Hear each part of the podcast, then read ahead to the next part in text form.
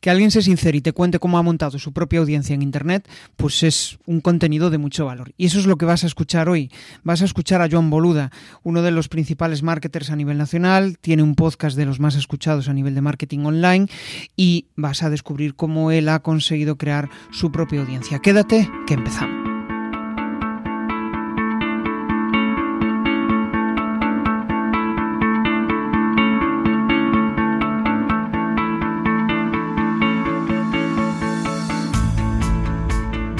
Bienvenido a Comunicar más que hablar. Soy Jesús Pérez Santiago y este es el podcast de los que quieren crear su propia audiencia.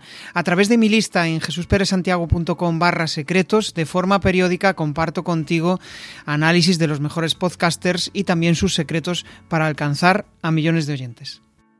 Aunque él no me conocía hasta hoy, yo le conocía desde hace tiempo. Y lo curioso es que tampoco nunca habíamos charlado ni a través de, bueno, a través de escritos, sí, hace unos cuantos meses para, para conseguir eh, agendar nuestra reunión, ¿no? Pero la, la cuestión es que eh, una de las cosas mágicas que tiene el podcast es que alguien puede estar ahí detrás escuchándote, motivándose, eh, lanzando nuevos retos, nuevos proyectos. Uh -huh. Y la otra persona, tú como podcaster, totalmente ajeno a todo esto. Y es lo que ha sucedido con Joan. O sea, yo eh, hace unos cinco años empecé a escuchar su podcast y había algo ¿no? que me motivaba, ¿no? esa energía, esas ganas de hacer cosas, ese positivismo y esas ideas de negocio que siempre lanzaba.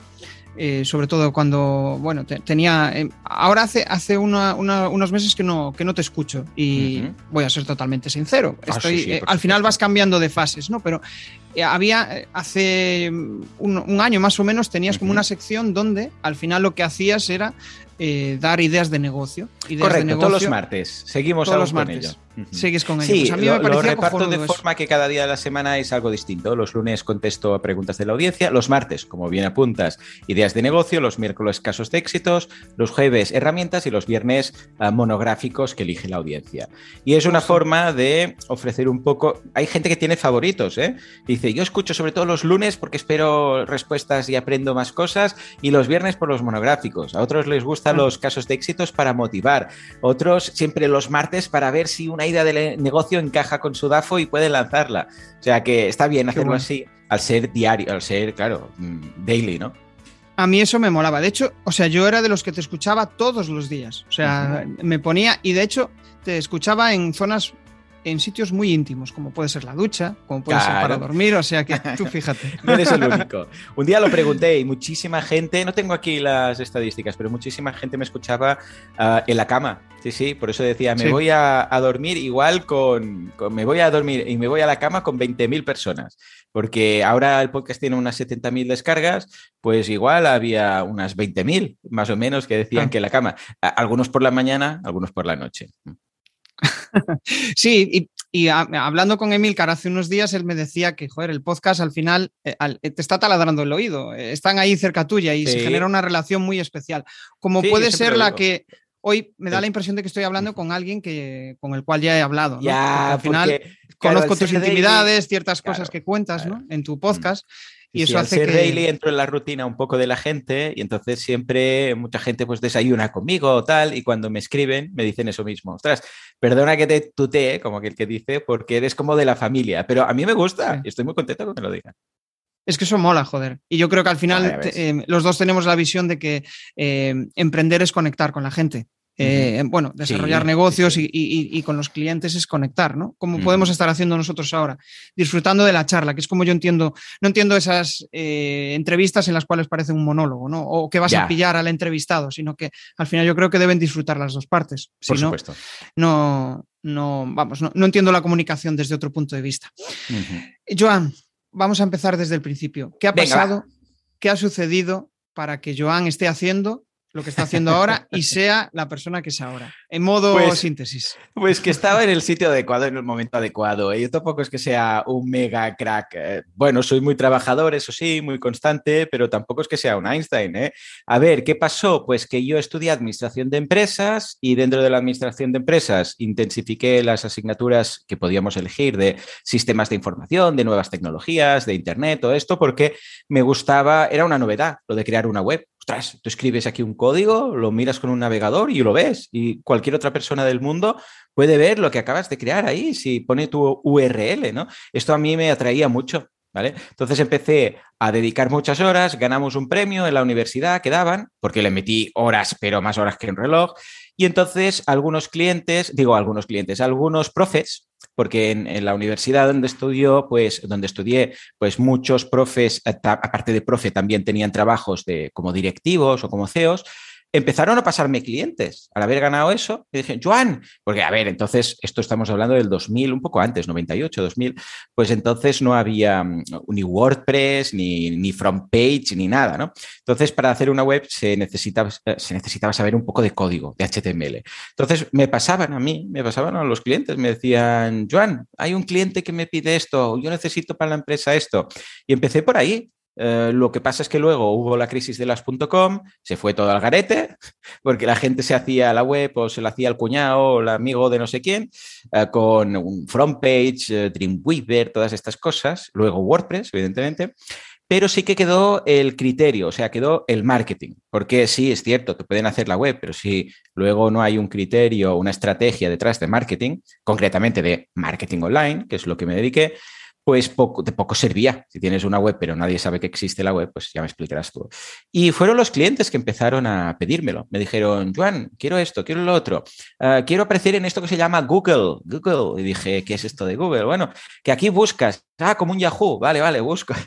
Y entonces empecé en el sitio y en el momento adecuado vino la demanda a mí. Yo no la busqué, vino a mí.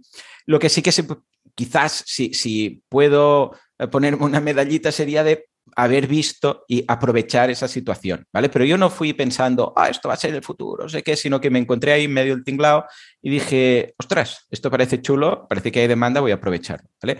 Y luego uh, el podcasting fue por casualidad, fue porque, bueno, por casualidad, porque yo siempre, uh, a mí, yo soy un gran consumidor de contenido, de libros, de películas, de documenta, de todo, ¿vale? Leo, miro, escucho. Y cuando empezaron los podcasts, pues pensé, vaya chorrada esto del podcast, es un matao, pero que, quiere un programa de radio, pero como no se lo dan, pues se graba, lo sube y no lo escucha ni el dato. Pero a pesar de mi prejuicio, empecé a escuchar, dije, bueno, vamos a escuchar, ¿no? Para no estar aquí con una opinión sesgada. Y me enamoré del podcasting, me enamoré, o sea, de repente esa mm, vinculación que tienes, porque además los podcastings, eh, o sea, los podcasts y el podcaster, sobre todo al inicio, eran muy nicho y era muy familiar. Ahora hay podcasts pues enormes, ¿no?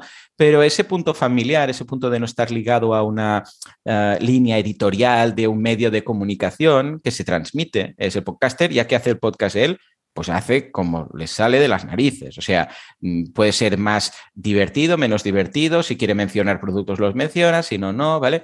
Y eso hace que sea más familiar. Me enganchó tanto que, bueno, es inevitable dije yo tengo que hacer el mío porque lo estoy disfrutando tanto consumiendo que quiero hacer uno. Yo lo escuchaba todo en inglés por aquel entonces porque podcasts en, español pues pocos había. Emilcar, ¿no? Que pasó por aquí y pocos más. Y entonces empecé a hablar de, de qué, pues de lo mío, de qué iba a hablar. Digo, bueno, si me dedico a esto, voy a hablar de lo que me dedico, me va a ser más fácil, ¿no? Y a partir de ahí, pues empezó, pero yo nunca me pensaba, Jesús, en serio, que tuviera, que iba a tener el éxito que, tuve. O sea, una vez más, no fui, o sea, no fue una decisión pensada, estratégica, voy a hacer un podcast porque está aquí en España empezando, entonces me voy a situar como líder, no sé qué. No, no, fue, me gusta, voy a hacer uno, momento adecuado, sitio adecuado, empecé a hablar. podríamos decir que en mi edad fue en mis fortalezas hay algo relacionado con explicar y contar cosas de forma simple, simplificar las cosas y hacerla asequible a todo el mundo. Y esto siempre me lo había dicho mi madre, tú tienes que ser profe, ¿no? Y eso, mira, pues todo junto hizo que empezara a destacar. Eh, ahora quizás no sería tanto porque hay mucha más oferta, pero claro, sumando la experiencia y mi trabajo y todo, empecé a, a conseguir clientes, a subir audiencia y entonces llegaron los cursos, ¿no? Que fue una de las áreas de monetización. Pero como ves, más que haber tenido ojo a detectar qué es lo que necesitaba el mercado, eh, estaba en un sitio que supe aprovechar cuando el mercado vino a mí. O sea, fue bastante orgánico. ¿eh? En ese sentido, no me puedo colgar ahí medallitas. Lo que sí, la picardía de decir, ostras, esto parece que funciona, vamos a meterle gas. Ahí sí. Mm. Pero ya ves. Tengo la impresión un poco, eh, por, por eh, las personas con las que charlo aquí, ¿no? Mm. Que al final, más bien, eh, cuando montas un negocio, Sí. no suele ser, hay gente que sí, pero la mayoría no suele ser nada premeditado. Es como, No, voy, voy- no. es que al final, yo, para mí una de las claves para, para que todo esto funcione es como alinear lo que a ti te gusta Correcto. o lo que a ti se te da bien Sí. con lo que le gusta a tu audiencia. Cuando encuentras ese equilibrio, para mí hay perseverancia. Es un poco lo que he descubierto con el podcast, ¿no? Porque Por eh, hay como una cuestión-. Mm. sí, que cuando hace, eh, eh, por ejemplo, si tienes que hacer entrevistas y no te gusta nada, Ya, ya. ostras, no. al, al final se va a notar. acaba, Se va a notar. se va a notar, ¿no? Mm. ¿Qué, qué opinas de esto, de ese equilibrio? ¿Cómo, Sí, cómo totalmente. A ver, yo creo que lo. A ver, aquí la clave está. Hay muchos caminos, pero la clave está en haz algo que lo disfrutes. Hoy en mi podcast, eh, otro podcast que tengo, que es un podcast que se llama Cosas FM, y voy con el teléfono por la calle y voy, voy hablando de paranoias mías, nada que ver con el marketing. ¿eh? Y decía, todos deberíamos tener el, trabajo, el derecho a un trabajo que disfrutemos, ¿vale? No, no solamente, como dice la Constitución, al, al trabajo, sino a un trabajo que lo disfrutes, porque al fin y al cabo, si vas a dedicarle mínimo ocho horas eh, de las 16 que estás despierto, de las 24 del día, vamos a quitar 8 de dormir, más o menos, 8 de descanso y nos quedarían 8 de eh, trabajo, ¿no? Ocio 8 y trabajo. Esto quiere decir que nos quedan 16 despierto.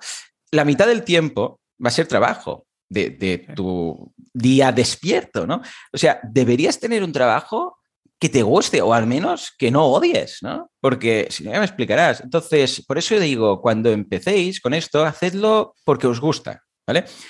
Ah, que, que luego ah, ya llegará la gente. Ah, ¿Sabéis estas películas típicas muy pastel de Antena 3 por la tarde, ¿no? Que siempre hay un, un chico que le gusta a una chica en la universidad y habla con su abuela y la abuela le dice, "Ah, John, sé tú mismo, o Richard, sé tú mismo, ¿no?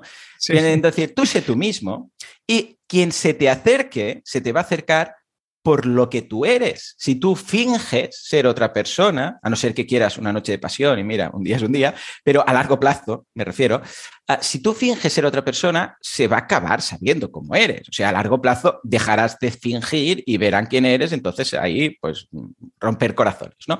Pero si tú eres, mira, yo soy así, esto es lo que hay. Si os gusta, pues os acercáis. Si no os gusta, pues no pasa nada, tan amigos, o sea, no obligo a nadie a escuchar el podcast, ¿no?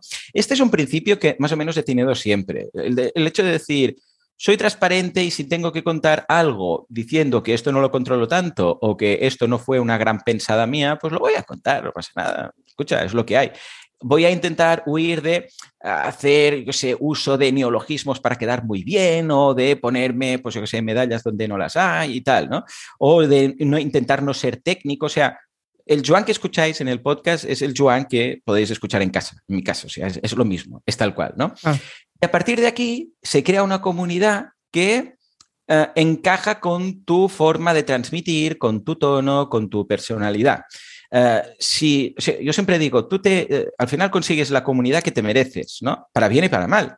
Es decir, si tú eres de una forma y transmites esa forma, la gente que te escuche va a ser gente que le encaja esa forma de hablar, lo que dices, tus principios, más allá de el, incluso del marketing, incluso uh, a nivel ético, ¿no? Si, o incluso cuando conoces a alguien, a veces con esa persona dices, hey, pues hay química, encajamos. Ya no digo a nivel de pareja, sino de amigos, ¿no? Dices, con esta persona conecto muy bien.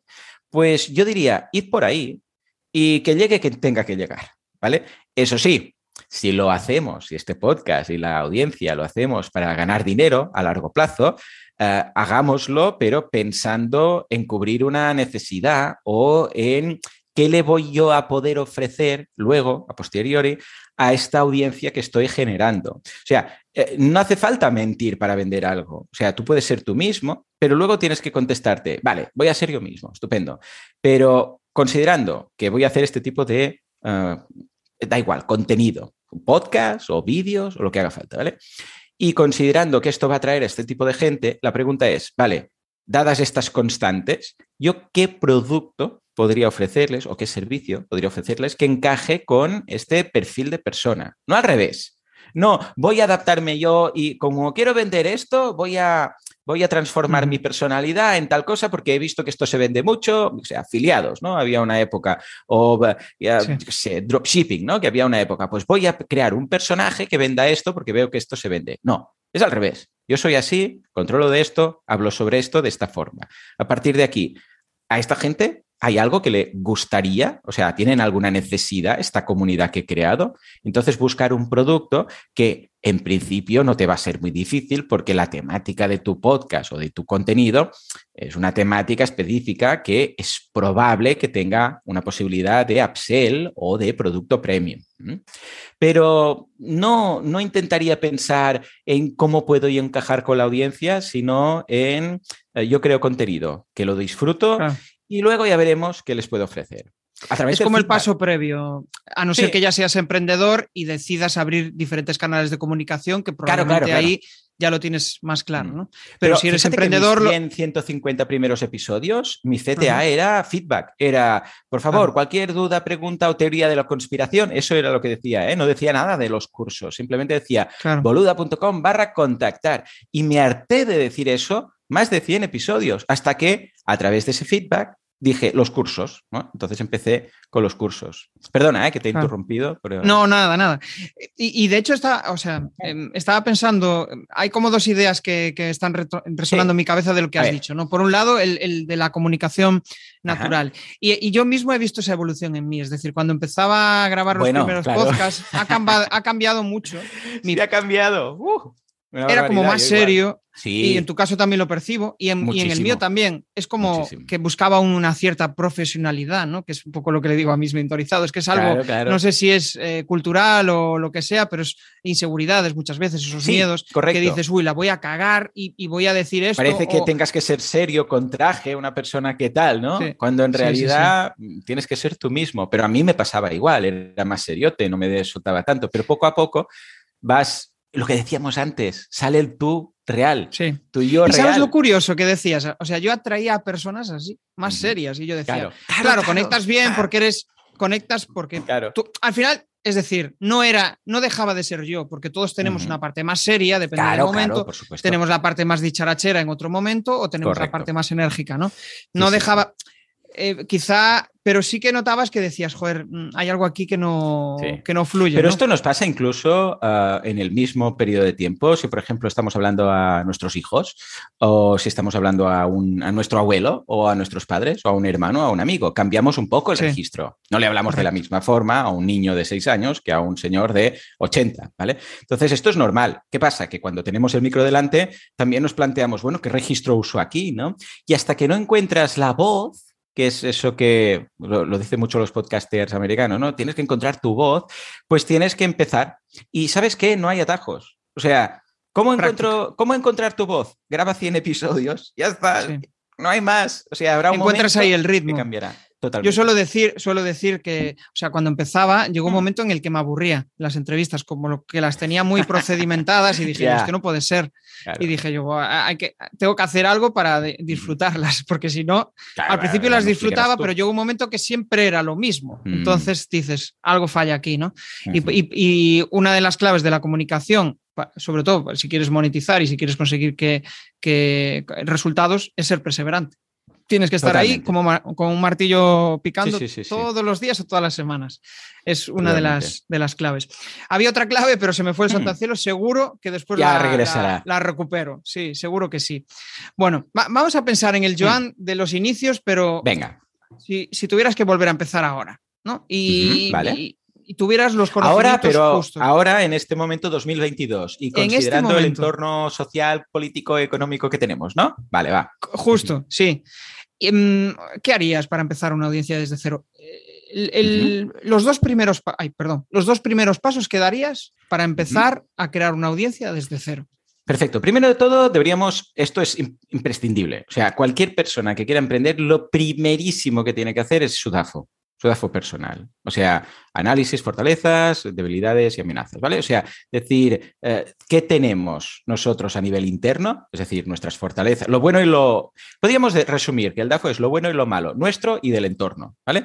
Lo bueno y lo malo nuestro son nuestras fortalezas y nuestras debilidades. O sea, yo qué sé hacer y qué no se me da bien. Esto lo tenemos que tener muy claro y especialmente Jesús ser muy sinceros con nosotros mismos. Es decir, si a mí se me da bien algo, tengo que apuntarlo, no vale falsa modestia, ¿vale? O sea, si se me da bien, lo apuntas. Yo apunté, y, esto lo conté en el evento que hago anual, lo conté en el tercer evento así, y hice eh, mi, mi, lista, ¿no? Y apuntaba, pues, por ejemplo, se me da bien contar cosas, ¿vale? Yo tengo la capacidad, si tuviera un superpoder, sería que puedo leer algo o escuchar algo o aprender algo, algo y contarlo mejor, ¿vale? Es, pero tenemos que ser sinceros, ¿eh? O sea, luego para las debilidades también, ¿eh? No hay piedad. Hmm. Pero, pues eso, eh, ¿qué tenía? Tiempo, tenía tiempo, venga, pues apunto. Sé de tecnología, venga, va, tenga una carrera, o sea, todo lo positivo. Y luego lo negativo, pues, eh, ¿qué no se me da bien? Pues mira, no se me da bien esto, lo otro, es que, pero lo mismo, siendo sinceros, ¿vale? Ah, esto por un lado. Por otro lado, externo, o sea, todo lo que es el, el, que por eso te preguntaba el entorno socioeconómico actual, ¿no? Pues yo qué sé, hay, por ejemplo, ya mucha gente en este sector que yo conozco. Esto es negativo y es externo, no depende de mí, sino de los otros. Ah, hay la posibilidad que este producto que yo estoy pensando venga alguien y me lo copie. Pues venga, también, ¿no? Hay la posibilidad de una pandemia mundial de virus que cierre todas las tiendas. Pues lo apunto, ¿no? También. Entonces, estos son oportunidades y amenazas. Entonces, este DAFO lo tenemos que tener claro. Tenemos que saber en qué somos buenos, en qué somos malos y qué puede pasar bueno y malo fuera. Porque si pensamos que todo depende de nosotros, bueno, menudo chasco nos vamos a llevar, porque cualquier, esto es lo que ha pasado en muchas empresas con el COVID, que, bueno, como decían que iba bien, pues no hay problema, cambia algo del entorno, en este caso, pues tenemos que cerrar persianas y todos aquellos que no tenían algo virtual, pues se hundieron, ¿no? Eh, al, contrario, los que, los que tenían todo virtual, pues esos tuvieron un subidón, ¿no? Pero bueno, este es el primer punto. O sea, DAFO. Y a continuación pensar, vale, considerando nuestro DAFO, o sea, especialmente nuestras fortalezas, ¿yo qué podría crear que se me dé bien? ¿Mm? Es decir, si tú has apuntado, se me da bien hablar, un podcast puede estar muy bien. Se me da bien editar vídeos. Ah, pues mira, quizás un canal en YouTube. Se me da bien, yo sé, salir delante de la cámara hacer un poco, pues algo, lleno la cámara bien, ¿no? Vale, perfecto, pues apunta. Pero si está en, en, debilidades, pues yo, mira, soy tímido y lo de salir en la cámara, delante de una cámara, se me da fatal. Bueno, pues no forcemos eso. O sea, vamos a buscar un formato de contenido, porque estamos hablando de generar audiencia, con lo que vamos a tener que generar contenido. Eh, que encaje con nuestra forma de ser y nuestras fortalezas. Entonces, igual hay alguien que dice, no, no, yo es que a mí se me da muy bien escribir, pero yo hablar en un podcast o en vídeos, no. Bueno, tenemos el texto, el formato texto, podemos escribir un blog. O sea que busquemos qué es lo que encaja más con nosotros y luego nuestro tono, sin forzar nuestro tono. Si somos más serios, pues somos más serios. Si somos más divertidos o más amenos, pues también. O sea, no forcemos lo que no somos, ¿vale? Y a partir de aquí, ahora que ya sabemos el tono, la temática, ¿no? Porque en Fortalezas decías, tengo una carrera de Derecho, vale, pues sabes cosas de leyes, pues ¿qué te parece unos vídeos hablando de leyes? No, porque me da vergüenza salir, vale, pues ¿qué parece un podcast? Sí, un podcast sí, sí, porque el texto se me da pereza escribir, pero vale, pues ya hemos encontrado algo, ¿vale? Y a partir de aquí, ahora que ya lo sabemos, vamos al mercado, vamos a ver qué hay fuera. Vale, con esto que yo sea, que yo sabría hacer potencialmente, ¿a quién me podría dirigir? Ah, pues mira, te podrías dirigir a alumnos que están estudiando Derecho. Me podría dirigir a gente que justo ha acabado la carrera y está, mm, yo sé, que quiere hacer prácticas. Me puedo dirigir a profesores que de Derecho para saber cómo mejorar sus técnicas. O sea, pensemos en ese cliente ideal. ¿no? Y entonces, a partir de aquí ya está, empezar a generar contenido que disfrutemos. Es muy importante disfrutar el contenido que generamos, porque es que si no nos vamos a cansar enseguida, lo que me decías tú antes, es que ¿qué vamos a durar? Yo de... A ser corto recorrido. ¿Qué tal? ¿Cómo va esta charla? Bueno, a través de mi lista en jesusperesantiago.com barra secretos, de forma periódica comparto análisis de los mejores podcasts y también sus secretos para alcanzar a millones de oyentes. Yo, de hecho, cuando, o sea, es como, es una de las cosas que he ido aprendiendo, ¿no? Cuando veo que me aburro con un formato, eh, busco darle una vuelta. Claro, claro. A mí me pasó con el escrito. O sea, prefiero, o sea, soy más de mm, sacar las ideas en viva voz me sale mejor, o sea, es como que fluye mejor. Y en escrito, pues tardo más, ¿no? Y llegó un momento en que estaba haciendo mm, la newsletter, no sé si era para LinkedIn o la, del email, la de email marketing. Y, joder, era como que cada vez que tenía que hacerla era un sufrimiento. Ya, ya, mal asunto. Y, decía yo, hostia, tengo que hacer algo para cambiar, ¿no? Y al final, pues pequeñas cosas vas tratando de, incluso a veces parar parar y, conectar, ¿no? Al final, una de las conclusiones que saco de lo que has dicho es ir de dentro hacia afuera. O sea, primero conócete a ti mismo, mira cuáles son tus fortalezas. Oye, no es nada fácil ponerse delante de una hoja en blanco. Aparte, no estamos habituados a eso. Ayuda bastante preguntar a, la familia, hay gente que te conoce mucho y pedirles ser muy sinceros, porque a veces pasa ¿eh? que uno mismo no se puede autoanalizar, pero si vais a, vuestros padres, hermanos, familia y preguntáis, hey, ¿qué, ¿qué queréis que es una fortaleza mía y una cosa negativa mía, ¿vale? O les decís así, positivo y negativo. Y te vais a ver que casualmente muchos, sin hablar entre ellos, van a coincidir en ciertas cosas que te van a dar pistas. Yo, yo ahí siempre digo lo de, eh, o sea, cuando mentorizo a alguien le digo el ejercicio de enviarle un WhatsApp a cinco personas y que te digan cinco cosas que haces bien y, acabas el ah, día súper motivado. Sí, sí. Porque te dicen, hostia, es verdad, pues me dicen que soy bueno en esto, ¿no? y, respecto a lo que dijiste antes, yo a raíz de, cómo lo he vivido, ¿no? Hmm. Eh, añadiría una cosa y es, curioso, es el reto. Es decir, añadir el reto a todo esto. ¿Y, qué significa? Significa que muchas veces dices, joder, a mí me encantaría grabar un vídeo de YouTube, pero como me cuesta tanto exponerme, me quedo en el podcast porque quedo en el audio. En cambio, lo curioso es que yo empecé, o sea, yo quería quedarme en el audio y empecé a grabar vídeos antes, antes que el podcast. Después empecé en el podcast. y ahora me siento orgulloso de eso, de haber, de haber roto esa barrera, ¿no? Porque seguramente hoy no sería capaz de publicar las entrevistas que hago del podcast, no sería capaz de publicarlas en YouTube y, lo estoy haciendo. Entonces, como ese, pequeño reto, ¿no? Porque a veces es como, no, me quedo aquí en esto que es mi zona cómoda, ah, pero en cambio, si hubieras, mm. si te lanzas a grabar en vídeo, dices, vale, que es un reto importante, pero te eh, eh, creces en autoestima. Y eso, sí, sí, no, y aprendes un montón. Aprendes, aprendes un montón. O sea, haciendo las cosas es cuando más aprendes. Bueno, enseñándolas es como más aprendes, pero luego, enseñándolas. a continuación, en el, ranking, la segunda posición es. Es que haciendo contenidos, el, otro día no sé con quién hablaba y decíamos, joder, haciendo contenidos eh, te conviertes en un experto en, el, tema. Eh, porque te lo tienes que, la mayoría.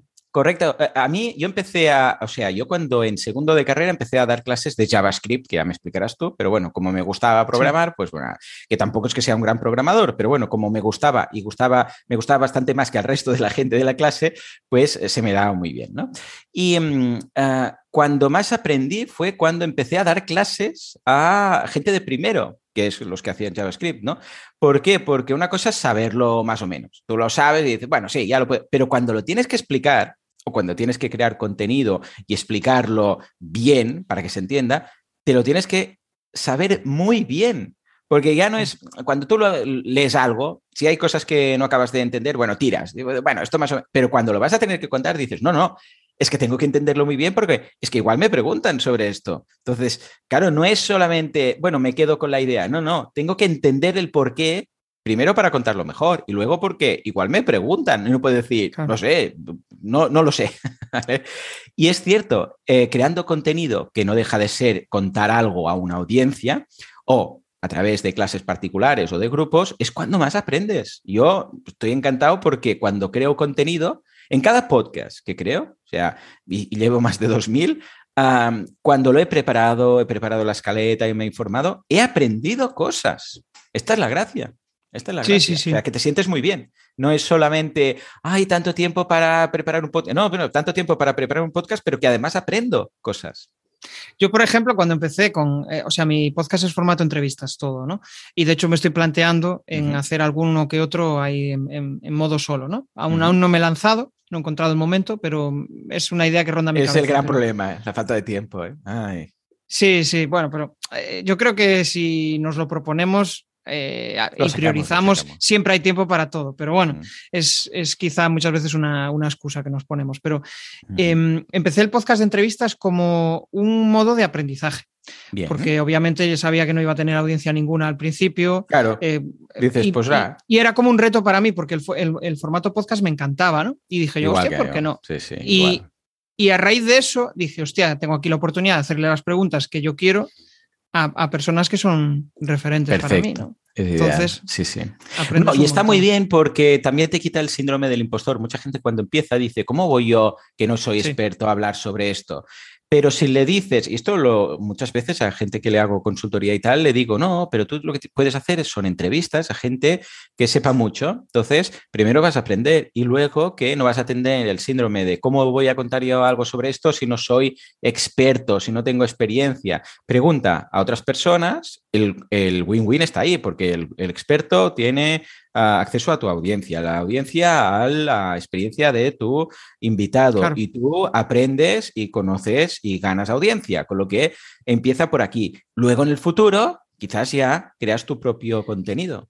Es que al final, o sea, em, el hecho de que tú lo cuentes a tu manera Mm. Eso ya te puede generar un público diferente correcto, de tu competencia. tal cual, a mí igual es que me gusta Joan porque, joder, es un tío súper majo que dice las cosas de una forma natural. En cambio, no, yo prefiero a este que es más serio, más tal. Totalmente. Bueno, al final hay, hay diferentes formas de. Yo siempre lo digo, ¿eh? O sea, ah, más que lo que cuento cuando hablo con la gente, especialmente pues en el evento que me ven cara a cara y tal, es más que lo que cuento, porque lo que cuento, yo, a ver, de vez en cuando sí que he lanzado alguna teoría creada mía, ¿no? Pero en el 99% de los casos son cosas que se pueden encontrar en Internet.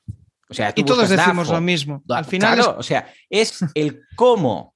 Es el cómo. Mucha gente me dice, no, no, sí, a veces incluso hoy voy a hablar del DAFO, ¿no? Y la gente ya sabe lo que es el DAFO, pero es que me dicen, me gusta cómo lo cuentas. O sea, me apetece escucharte explicarlo. Esta es la gracia porque se identifican con tu historia y, tu forma de haber llegado hasta ahí, ¿no? Es como, hostia, este tío le ha pasado lo mismo que a mí, oye, pues he tenido una crisis y no sé qué, tal. esas cosas ayudan mucho a decir, joder, yo creo que una de las cosas más importantes cuando queremos eh, trabajar con alguien, trabajar o, contratar a alguien es que nos entienda. Ah, Sentirnos entendidos es una necesidad vital. y eso, joder, a la hora de elegir a, pues, a un consultor, a un mentor o a alguien que, es, es, clave. Vale, ya sabemos el, paso a paso para empezar a crear una audiencia. Y ahora, ¿qué haríamos? ¿Qué harías tú para conseguir mil suscriptores en un podcast y en YouTube? Vale, ah, ¿tenemos dinero o no tenemos dinero? Eh, vamos a partir de, o sea, dar solo dos pasos, los dos primeros pasos, en el caso de no tener dinero y en el caso de tener. Perfecto. Hay tres caminos. Que Te he complicado ahí la. No, no. Lo, conozco perfectamente porque es mi día a día. Hay tres caminos: tiempo, dinero y suerte. ¿Vale? La suerte llega. O sea, puede ser ¿eh? que un día tú lances el podcast y Shakira diga, ¡ay, he escuchado este podcast, qué chulo! Y te haga un enlace y de repente, no mil, diez mil, ¿no? Y dices, vale, estupendo. Pero los otros dos, que son, bueno, y la suerte os digo algo, ¿eh? Cuanto más rato trabajas y te lo curras, más posibilidades de que te toques. Como lo de, ah, no me toca el oro millones, pero tú echas el oro millones. No, no lo he hecho, entonces va a ser difícil, ¿no? Pero los otros dos, que son más factibles, es tiempo y dinero. Entonces, a nivel de dinero, si tenemos un canal en YouTube o un podcast o lo que sea, lo que podemos hacer es promoción. Yo cuando empecé en mi, en mi podcast, en los dos primeros meses o así, ¿qué hice? Hice eh, lo siguiente, pensé, bueno, esto va de marketing online, de emprendedores, con lo que voy a poner un anuncio en Facebook, no vendiendo un producto mío, sino diciendo que existe mi podcast. Es, hey, esto es un podcast. Entonces, creé una...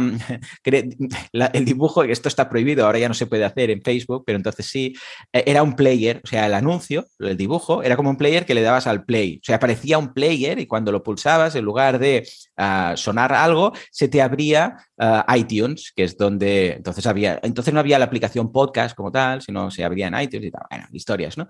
Y, ya está, y la, página donde mandaba el anuncio era el, la URL de iTunes para que se abriera la aplicación de podcasting de iTunes, ¿vale? Entonces yo lo que hice fue pensar, bueno, voy a mostrar este anuncio a gente primero que tenga iPhone, ¿vale? Porque esto quiere decir si tiene iPhone, pues tendrá esta aplicación luego que le guste el emprendimiento y que le guste el podcasting. O sea, fueran esas las tres. En, Facebook Ads lo que puedes hacer es una, una intersección de audiencias. puedes decir, ¿cuánta gente hay que le guste el podcasting? Y iTunes y Facebook te dice, pues tantos millones, ¿vale? O sea, que quiere decir que han hecho me gusta a, podcasts, ¿vale? Luego de estos, ¿cuántos hay que eh, les guste el emprendimiento? Que igual sigan la revista, yo sé, emprendedores o no sé qué, ¿vale? Pues hay tantos, ¿vale? Me quedan tantos. Y además que tengan iPhone y que estén mirando esto con Facebook, en este caso con, el iPhone. Y quedaba un grupo, pues decía, mira, hay 80.000 personas. Vale, estupendo. A estos les quiero enseñar un anuncio que dice podcast de marketing online para emprender. Claro, a ver, por lógica, si es alguien que tiene el teléfono, que lo está mirando, que tiene la app ahí, que le gusta el podcasting y que le gusta emprender, tiene muchos números, que si ven mi anuncio con un player de dale aquí para escuchar a alguien hablar de emprendimiento, pues que al menos me dé la oportunidad de escucharme, ¿vale? Y fue así, invirtieron mucho, ¿eh? 200 o 250 euros y, con eso fue lo último que, hice en Facebook Ads. Y eso aceleró, pero eso sí que es cierto que aceleró el momento inicial, ¿vale? Y, eh, ah, claro, eh, lo, lo harías ahora mismo eso. Sí, Sí, sí, sí. Bueno, no puedes hacerlo del player porque te chapan el anuncio. Eh, Facebook te dice, no se, puede, no se puede simular un play, un botón de play, porque no es un player. Vale, vale. Pero haría exactamente lo mismo. La única diferencia ahora, hoy, 2022, ¿vale? Es que ya no se puede ser tan genérico. O sea, no haría un podcast de marketing online en general, ¿vale? ¿Por qué? Porque hace ocho años, un poco más de ocho años, cuando empecé, marketing online era un nicho, ¿vale? Ahora ya no. El marketing online ya es un sector. Entonces, ¿qué ocurre? Yo ahora buscaría un nicho, por ejemplo, eh, membership sites, por ejemplo, e-commerce, por ejemplo, marketing para, yo sé, o marketing consciente. Buscad algo. De hecho, está creciendo mucho eso, sí, que si, eh, eh, que si podcast para newsletter, que si podcast para podcasters. Exacto. Milcar, pues ya tenía uno desde el principio, este ya, ya, ya, lo vio, ¿no? Con tiempo. entonces, busquemos algo más nicho. sin pasarnos. O sea, no es, bueno, es un monje, es un, un podcast de, para monjes que les guste el marketing online, que vivan, no sé, en la, en la sé, en, Igual te pasas de la raya. Claro, entonces, claro, si, si, nos pasamos de nicho, hombre, puede ser que tengamos el 100% de la audiencia, pero igual son 23 personas, ¿vale? Entonces, no van a salir los números, ¿vale? O sea, lo más específico que podamos, pero que haya un mercado suficiente como para vivir de él, ¿vale? Esto por un lado. Esto sería en cuanto a, a dinero. Si no, es lo mismo, pero claro, sin invertir en publicidad. Entonces, ¿qué pasa? Que todo va a ir más lento. Es decir, puedes crecer en orgánico, pues también ir a redes sociales, darte a conocer, etcétera. Pero claro, si vas a redes sociales, pero abres una cuenta desde cero, cero seguidores, poco vas a tener, ¿no? Hay algo que va muy bien, es intentar llegar a colaboraciones, es decir, por ejemplo, hacer un intercambio de entrevistas con alguien o ir de invitado a algún lado o publicar, por ejemplo, aquí sobre todo es importante también estar ah, en varios formatos, en varios sitios a la vez. Por ejemplo, si publicáis un libro en Amazon, un libro de estos autopublicados, ah, y habláis ahí de vuestro podcast, pues ¿qué pasa? Que la gente que no sabe qué es el podcasting, pero que sí que suele comprar ebooks, pues os va a conocer a través del ebook y eso os llevará al podcasting. O un canal en YouTube, o un comentario no sé dónde, o formar parte de un foro y en el foro podéis comentar sin spamear, y pues mira, he creado este podcast. Eh, a ver, sí que podéis hablar de, vuestro contenido. Spamear sería ya, tengo estos cursos, los vendo, ¿no? Pero si vais a un, a un foro que ya formabais parte, va a ser posible, y habláis de, hey, mira, he lanzado este podcast, si a alguien le interesa, hablo de esto, y además es algo gratuito, pues ahí también, ¿no? Ah, pero ah, va a ser más lento. Es el camino del tiempo, por eso se llama camino del tiempo, no del dinero. El dinero lo, lo acelera. Pero el camino del tiempo quiere decir que vas a necesitar varios meses, varios meses, porque si no, por muy bueno que sea el contenido, o sea, empiezas con cero. Entonces, ¿qué puedes hacer para empezar? Bueno, pues tirar de Full Friends and Family, ¿no? Decir a tu familia, hey, pues seguid el podcast, compartidlo, decirlo en Facebook. Algo que también se puede hacer es que todos solemos tener redes sociales personales ahí al principio, solo al principio, comentarlo, decir, hey chicos, que sepáis que como yo profesionalmente me dedico a esto, esto lo, podéis hacer en vuestro Facebook personal, ¿no? Igual tenéis, no sé, 213 mm, amigos, dices, bueno, pues estos que se enteren, al menos algunos habrá que les guste esto, pues lo voy a comentar aquí a ver qué tal, ¿no? Porque necesitamos empezar con la ayuda de alguien, pues si no va a ser muy difícil. Es que de cero es, complicado. Bueno, eh, sí, porque quizá tiene, más mérito, pero, pero, pero sí. Ahora, ahora por ejemplo, cambia mucho. Ahora yo cuando lanzo algo, como ya tengo audiencia, pues ya está validado o, refutado, por decirlo de alguna forma, en pocos días. O sea, yo sé cuando lanzo un proyecto si va a funcionar o no en poco tiempo. ¿Por qué? Porque cuando lo digo en mi, en mi podcast lo escuchan 70.000 personas, que es una muestra suficientemente grande como para ver si esto va a funcionar o no. Pero claro, ocho años para conseguir esas 70.000 personas. O sea, bueno, ahora, camino del tiempo.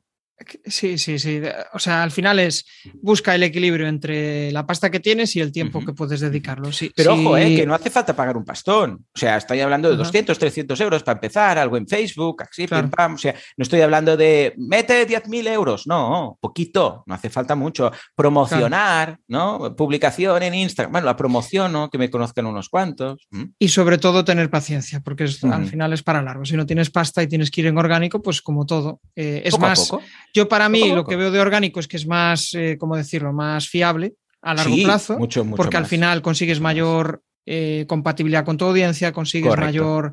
Em, bueno, sí, sí, hay más empatía, hay más, empatía, hay más relación, más engagement. Y el otro, pues el otro es más rápido, te compran, pero igual te compran una vez y, y sacan. Correcto, correcto. vamos a rizar el rizo. Imagínate que eh, tú ahora tienes equipo, ¿no? Tienes un equipo que Somos trabaja para ti. Sí, justo, si volvieras a ser uno, ¿Sí?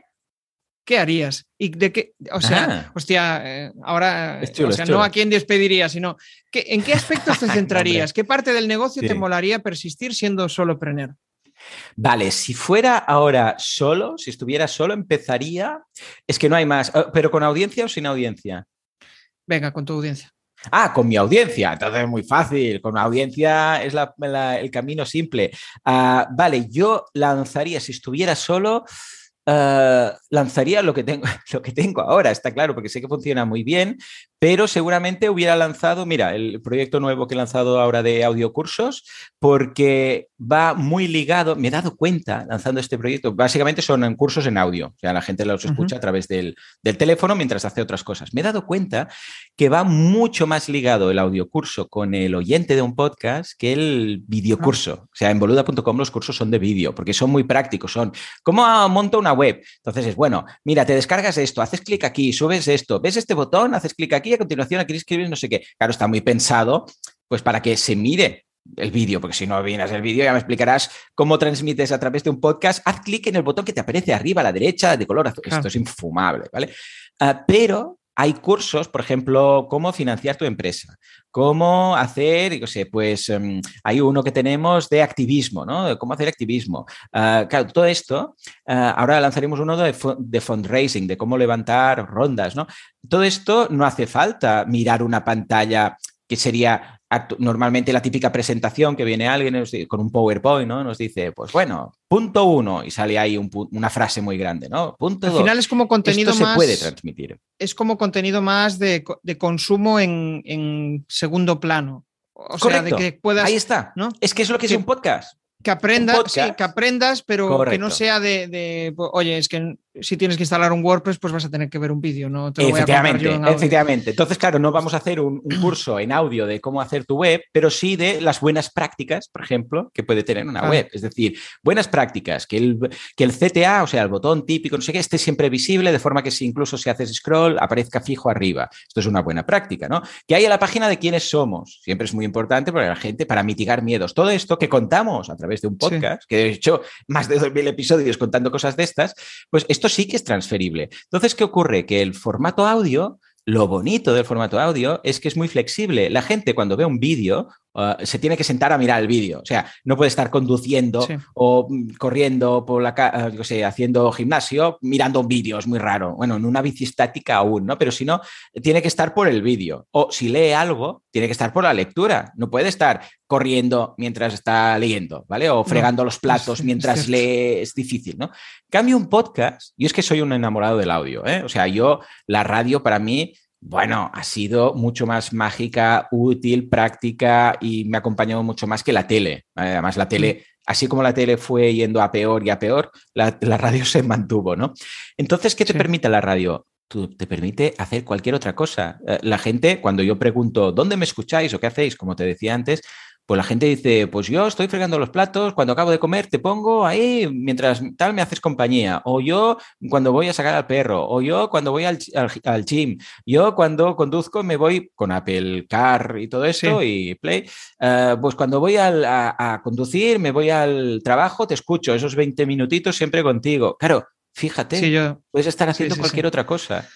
Y esta, ¿qué pasa? Que como mi audiencia, la audiencia de cualquier podcaster, está habituada al audio, Claro, ofrecerle algo que se parece más a lo que ya está consumiendo, en este caso audio, le puede encajar mucho más que algo distinto como un curso en directo, no sé dónde, unos Zooms, no sé qué. Claro, esto encaja aún más, pero he tardado ocho años darme cuenta, ¿eh? Ah. Y mira que parecía muy lógico. Cualquiera hubiera dicho, pues Joan, ¿no lo veías esto? Pues no, no lo veía. Pero mira, lo he lanzado hace nada poco, cosa de un mes, precisamente para el octavo Pues curioso ese formato, sí.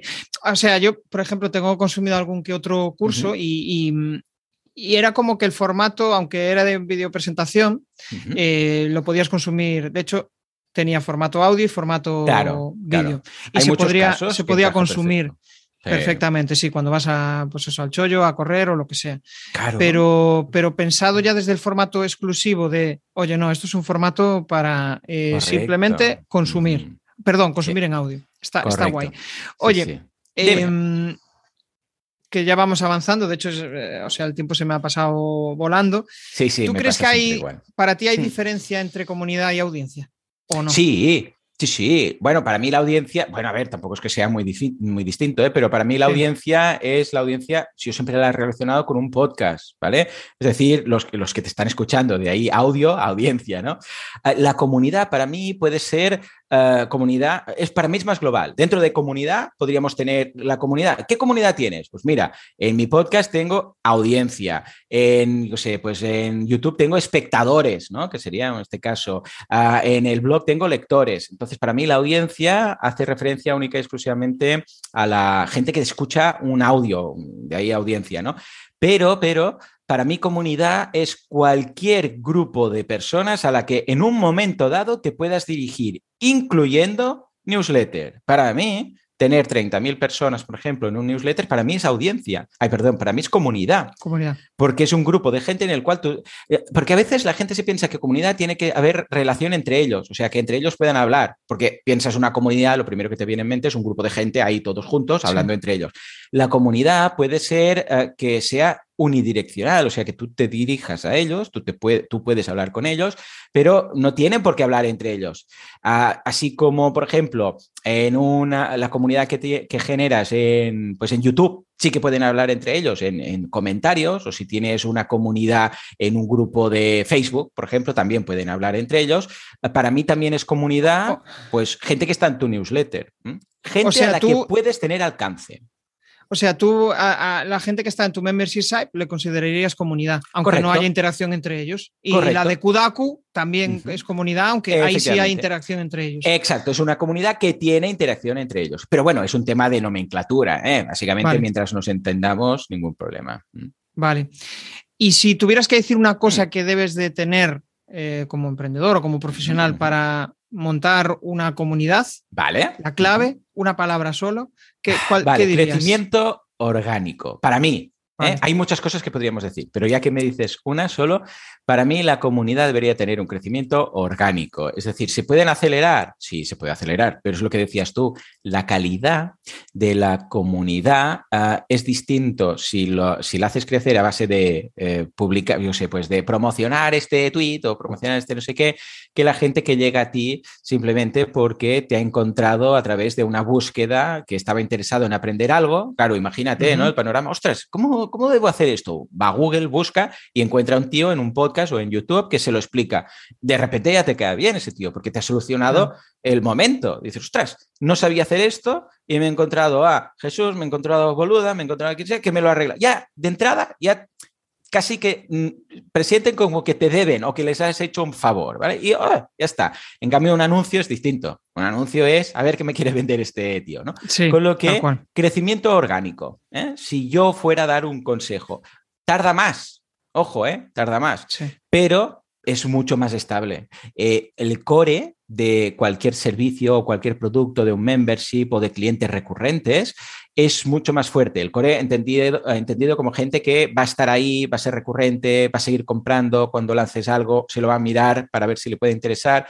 En cambio, cuando, y esto lo he visto en, muchos clientes, ¿eh? solamente en mi caso, cuando crecemos porque vamos a Facebook Ads y pagamos al señor Zuckerberg pues X eh, cientos de euros al mes para que nos compren, nos damos cuenta que es más eh, poco fiel esa audiencia. En el momento en el cual cerramos el grifo, desaparecen esas ventas. En el momento en el cual, ah, yo sé, pues ponemos publicidad para un membership site, nos damos cuenta que, oh, ¿qué ha pasado? Ha subido el churn, es decir, baja, sube mucho el número de bajas. ¿Por qué? Porque no es gente que forme parte de ese core de gente que va a estar ahí a las buenas y a las malas, a las duras y a las maduras, ¿no? En cambio, eh, bueno, la que ha crecido orgánicamente va a estar contigo siempre. Bueno, no siempre, claro. pero es mucho más difícil que se vayan. Al, final estoy pensando en ese embudo, ¿no? Mm. Que, o sea, para mí quizá la audiencia es, es un paso más atrás y la comunidad ya es un paso que está más, más caliente, es más cualificado. Sí, pero bueno, es, de alguna manera. es nomenclatura pura. Si entendemos los conceptos, lo que pasa es que igual alguien prefiere pues, lo que comentas tú, no, ya para mí es un paso más adelante o un paso atrás, pero Estamos de acuerdo. Justo, bueno, pues ya entramos en la fase final de, de la charla y ahora voy a lanzarte las cuatro preguntas incómodas. Venga. Cuatro preguntas en las que busco que respondas o bien con una palabra o bien con una frase. Una palabra o una frase. Uh, va a ser difícil. Una palabra o una frase, sí. Esto es un ejercicio de, simplificación máxima. Em, ¿Cuál crees que es la peor cosa de tener una comunidad? Vale. la peor cosa de tener una comunidad es la presión la presión. Si quieres me explayo, pero esa es la frase. Venga, te explayas en una frase. Venga, en una frase. Básicamente la presión que de, poder entregar el contenido y el valor que se merece. Ah, vale. Porque claro, de repente la gente te sigue, pero tú cuanta más gente sigues y más... Claro, es, es te sientes más responsable de esa gente y de lo que tú le dices que van a aplicar. Si no les va bien, Puede ser que en un momento dado te sientes mal porque dices, ostras, yo he dicho esto a esta gente y me veo condicionado a que, ya que dedican su tiempo a escucharme, eh, debo estar al nivel y debo darles información de valor, ¿vale? Y esto pesa. Puede parecer que no, ¿eh? Mucha gente, porque dices, bueno, digas lo que digas, no, no, no, a mí me pesa. Y la responsabilidad que tengo de dar contenido de valor eh, pues mm, se lleva las espaldas. Se lleva las Sí, esa sensación a veces de, hostia, estaré cumpliendo las expectativas del, del otro. ¿Sabes cómo cuando lo descubrí yo esto? Cuando daba clases de informática, ¿sabes que antes te he contado y tal, a los de primero? Cuando llegaban los exámenes. Porque yo estaba más nervioso, los suyos, ¿eh? los de ellos. ¿Y si suspenden? Yo pensaba, ostras, esta gente ha invertido en mí, me ha pagado las clases, ahora van a hacer el examen. Si suspenden, yo me sentía suspendido yo. Y unos nervios, hasta que me enviaban pues, el mensajito, he aprobado, Joan, gracias. Oh, entonces, fantástico. Pero esa presión, desde entonces, aún sé que existe. Ahí hay mucha parte de ego, yo creo, ¿no? De esa parte de, decir, joder, em, soy responsable. Es como, ¿hasta qué punto soy tan importante en todo este proceso, ¿no? Que, no, somos, una, somos una parte, ¿sí? Sí, sí Esto por eso dice el Señor de los Anillos, dice que a los elfos no les gusta dar consejos por la responsabilidad que conlleva dar un consejo. Pues esto es algo parecido. ¿eh? el miedo al error también puede estar por ahí, ¿no? Hostia, me he equivocado en no, no hacerlo. Alguien que se ha fiado de ti, ¿no? Y piensas, ostras, qué responsabilidad. Qué responsabilidad, sí. Vale, el, esto, otra, otra cosa que va de errores. O sea, el error que crees que volverías a cometer. un, gran, un gran poder conlleva una gran responsabilidad. Perdona, es que ahora me ha salido cuando hemos dicho esto, muy de Marvel, pero más o menos es, lo mismo. E, es, muy similar, sí. Nada, nada. El error que crees, esto tiene su tela, ¿eh? el error que crees que volverías a cometer si empezaras de nuevo a crear una audiencia. ¡Guau! El error que ostras, va a ser difícil, porque claro, si ya lo he cometido. Igual, igual no hay ninguno, con lo cual, pues un error simplemente. Vale, un error. Ah, bueno, empezar, empezar demasiado tarde. Este es lo que yo siempre me. lo típico de si pudieras hablar con el Joan de hace ocho años o de diez años, ¿qué le hubieras dicho? Empieza ayer, empieza ya, no te lo pienses tanto.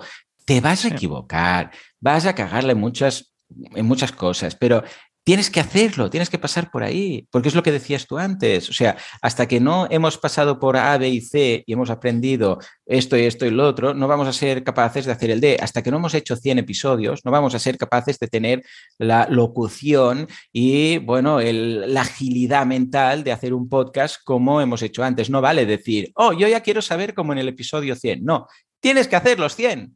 Con lo que empezar antes. No te lo pienses. Es, curioso, o sea, yo, yo, estoy en un club de oratoria y mm. eh, no me digas por qué Sí, en Toastmaster. Y no me digas por qué, pero eh, no me di cuenta de que hablaba mejor hasta que un día me envié un vídeo y dije, hostia, pues sí, sí que. Eh, pues mira, hablo más fluido. Anda, mira este tío. Que, Y esto se nota mucho cuando escuchas los primeros. Entonces dices, ¡Ah! ¡Madre mía de Dios! Sí, Cuando ves- fluido, eh, Claro. eh, no pareces un robot, no pareces el, el, el ¿cómo diría? El, El rey dando el discurso ¿no? de Navidad. ¿no? Exacto, exacto. Sí, sí, sí. Tal cual. Tal cual, tal cual. Esto es como cuando ves fotos de hace 10 años que dices, ¡uy, qué joven estaba! ¿Qué ha pasado? ¿no?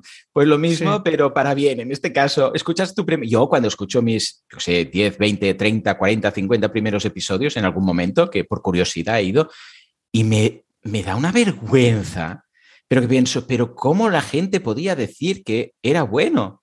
¿Vale? ¿Cómo podían decir eso? Ahora, claro, escucho y ha cambiado Yo- un montón. Tengo que decir que siempre te pongo a ti de ejemplo en, en muchas formaciones y digo, joder, no os comparéis, no os comparéis con el boluda de ahora, Claro, con el boluda claro. de hace 10 años cuando empezaba. Y hay gente Porque que ahí empieza que tiene mucho más nivel que yo en mi primer episodio, ¿eh? Pero vamos, Sí. Me da mil vueltas en ese primer episodio. Sí. Por eso digo que yo es que no fuera muy bueno, es que había pocos, éramos pocos. Bueno, eso es, es- es estar ahí en el momento acertado. Eso, es- Correcto. eso tiene su, su aquel. Eh, hablabas antes de parálisis por análisis y me has leído la mente. O sea, un A ver. tip para salir de la parálisis por análisis y empezar a crear una comunidad. Va, Lean Startup. Empezad con Lean Startup Vale. y producto mínimo viable. Punto. Genial. Eh, ¿Sabéis qué pasa? Que hoy en día, antes no, ¿eh? pero ahora tenemos la suerte de tener internet y de poder, eh, y de poder empezar o validar un negocio de forma muy lean. ¿Vale? Antes, cuando un abuelo nuestro decía, voy a poner una tienda, porque cosa, poca cosa más podía hacer, ¿eh?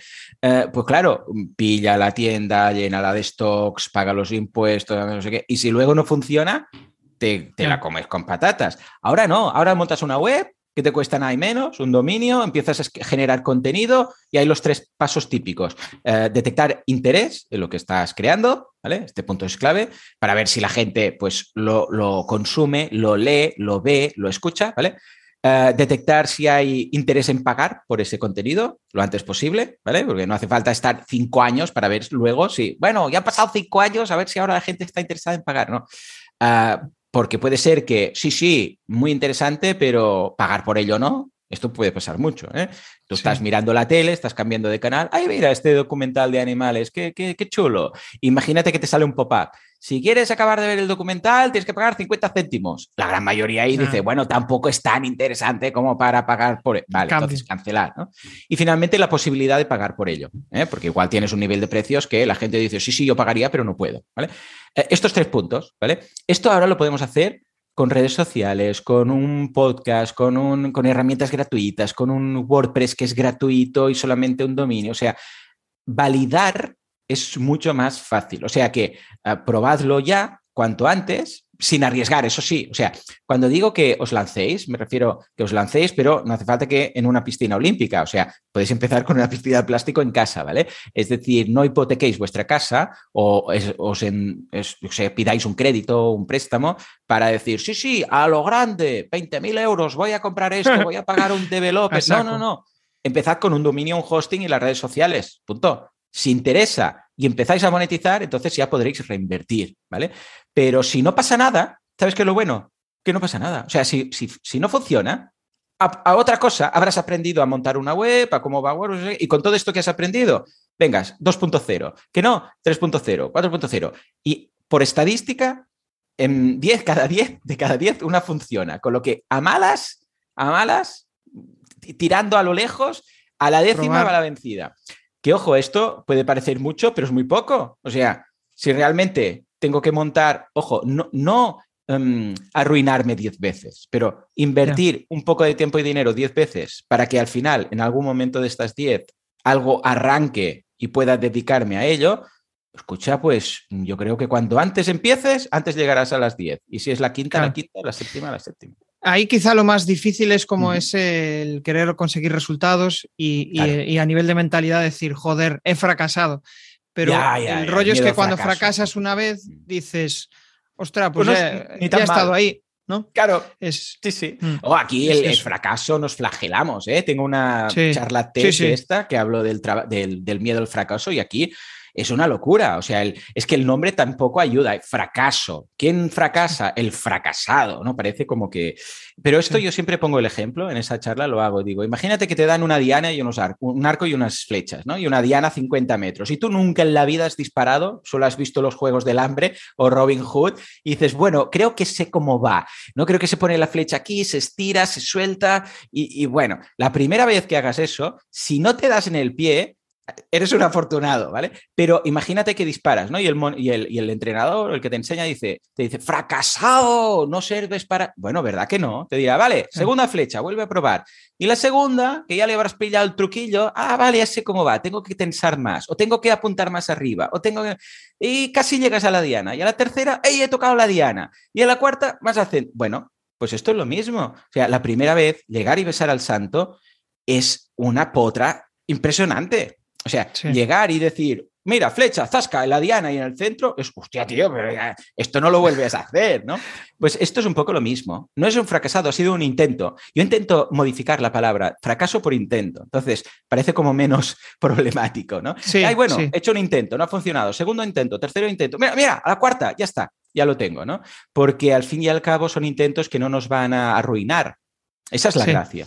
Antes, ya te digo, nuestros abuelos o bisabuelos, si la cagaban con su negocio, probablemente se habían endeudado mucho. Nosotros podemos empezar con nada, que tampoco lo tenemos 100% fácil, pero es más asequible montar algo. Sí, el punto de partida no es el, no es el mismo. Joder, eh, a los dos nos gusta charlar, ¿eh? O sea, De hecho, disculpa, eh, porque siempre me emociono. No, no, disculpa, no. O sea, esto yo también eh, me dejo ir y me encanta. O sea que.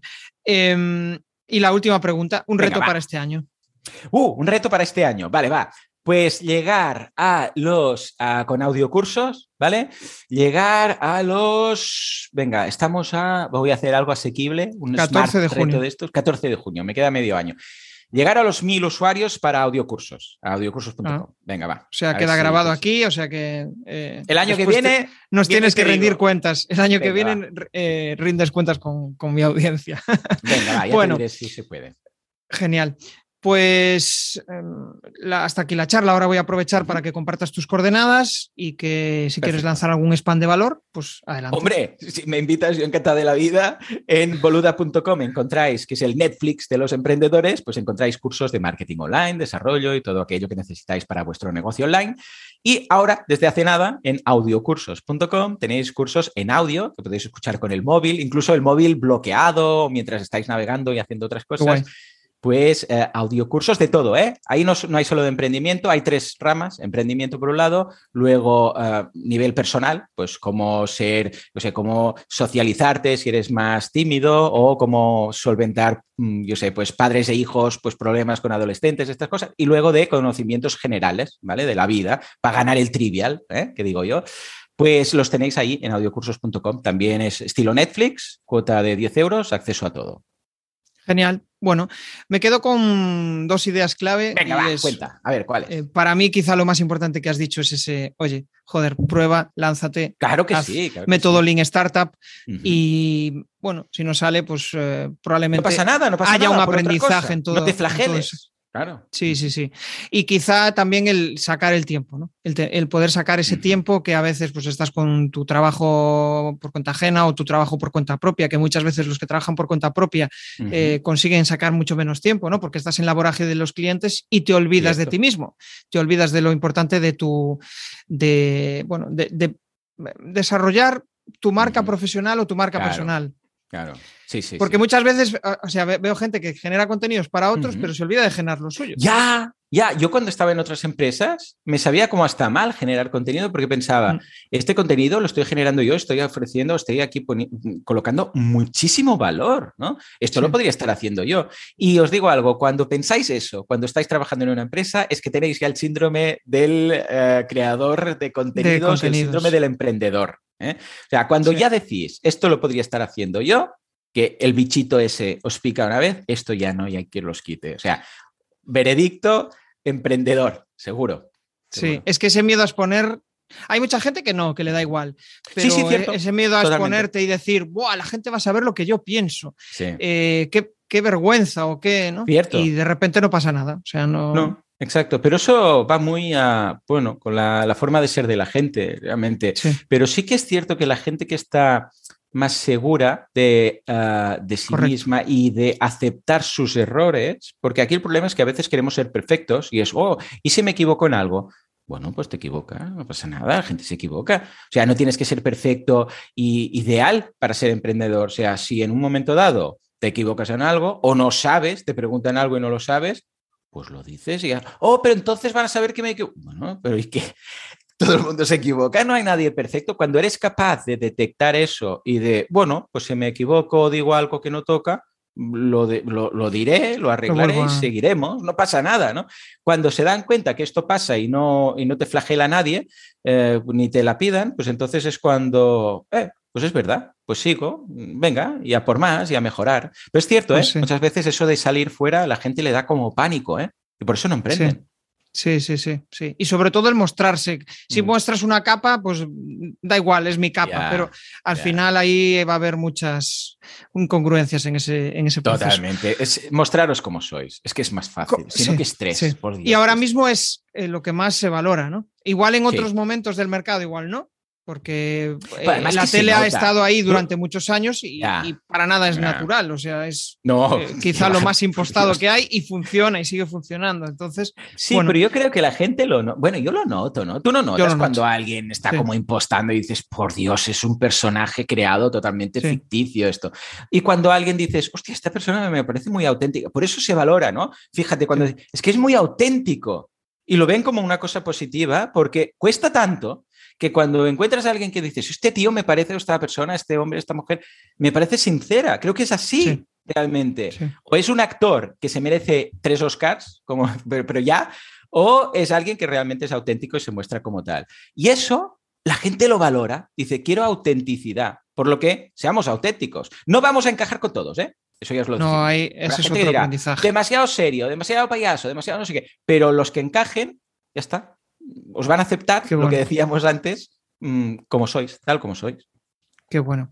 Y quizá la última cuestión que destacaría, y con esto finalizamos, es el, eh, la tolerancia al error. La Ah, tolerancia al error, que es Totalmente. quizá lo, lo- lo- lo más clave, ¿no? De hecho, te hacía varias preguntas en relación a eso, porque al final, cuando aprendes del camino de otros, y esta mañana escuchando el, el podcast de Espabilismo, ya decía, eh, Marina Miles decía, em, em, tengo una cuestión que es que Mm. soy muy curioso por saber en dónde se equivocan los otros para yo no cometer ese error y divulgárselo a otras personas. ¿no? Claro. A mí también eso me gusta, porque Sí. es como, joder, no vamos a evitar no cometer que errores, pero si puedes evi- evitarlo, ¿por qué no? ¿Por Sí, no, sí, no? sí. Os digo Pues- algo con los errores. Aunque estudiáis muchos errores de otras personas, pensad que os equivocaréis seguro. Yo me he equivocado, te has equivocado, todo el mundo se equivoca. Entonces, simplemente, más que intentar estudiar todos los errores del mundo para no cometerlos, que está bien, ¿eh? conocerlos, eso seguramente no los cometerás, pero cometerás otros. O sea, que no os preocupéis. Si os equivocáis, os levantáis, lo arregláis y seguís. No, no pasa nada. Sí. No intentéis saber todos los errores del mundo para no cometerlos, porque es imposible. Está bien conocerlos, ¿eh? Pues bueno, este seguro que no lo hago, pero luego caeremos. ¿Sabes lo, lo curioso de todo esto, Joan? Que todos siempre estamos hablando de esto, ¿no? Y, y- y siempre dando consejos, ¿no? Nosotros que somos creadores de contenido. como- Claro. Pero nosotros también llegan determinados Sí, momentos sí, sí. que nos sucede eso. Bueno, Entonces, por supuesto. Pero es que es, es- es así, ¿no? Pero ¿qué pasa? Cada uno, eh, o sea, todos tenemos nuestras inseguridades, cada uno las tiene en un nivel diferente. Correcto. Pero el tío más seguro del mundo, pues también tiene sus. sí, todo el la mundo sabe andar, y- pero de vez en cuando nos tropezamos. Pues esto es lo mismo. Si algo tan fácil como andar, pero de vez en cuando, ¡ay! Que me caigo, no sé qué. Pues esto es lo mismo. Puede pasar, aunque seamos, eh, aunque seamos muy buenos en lo que hacemos o tengamos mucha experiencia, nada nos libra de errores. Para nada. Y el que esto va para- eso, nada, Esto va para. para eh, eh, ¿Conoces el podcast de Ángel Alegre? Que son como unas Sí, cinco horas de, hombre, cinco horas de charla o así. pues, eh, vamos por el camino. No, no, fuera bromas. Nos, ver, nos gustan ¿cuánto los dos llevamos? No, ya llevamos un buen rato, ¿eh? Sí, sí. Sí, Yo, no, de no hecho, sé, creo que es el, podcast rápido. que más. Creo que es ¿Sí? el podcast que más duración va a Tengo el tener de- récord. Lo siento, audiencia, lo siento. Pasadlo a 1.5 y ya está.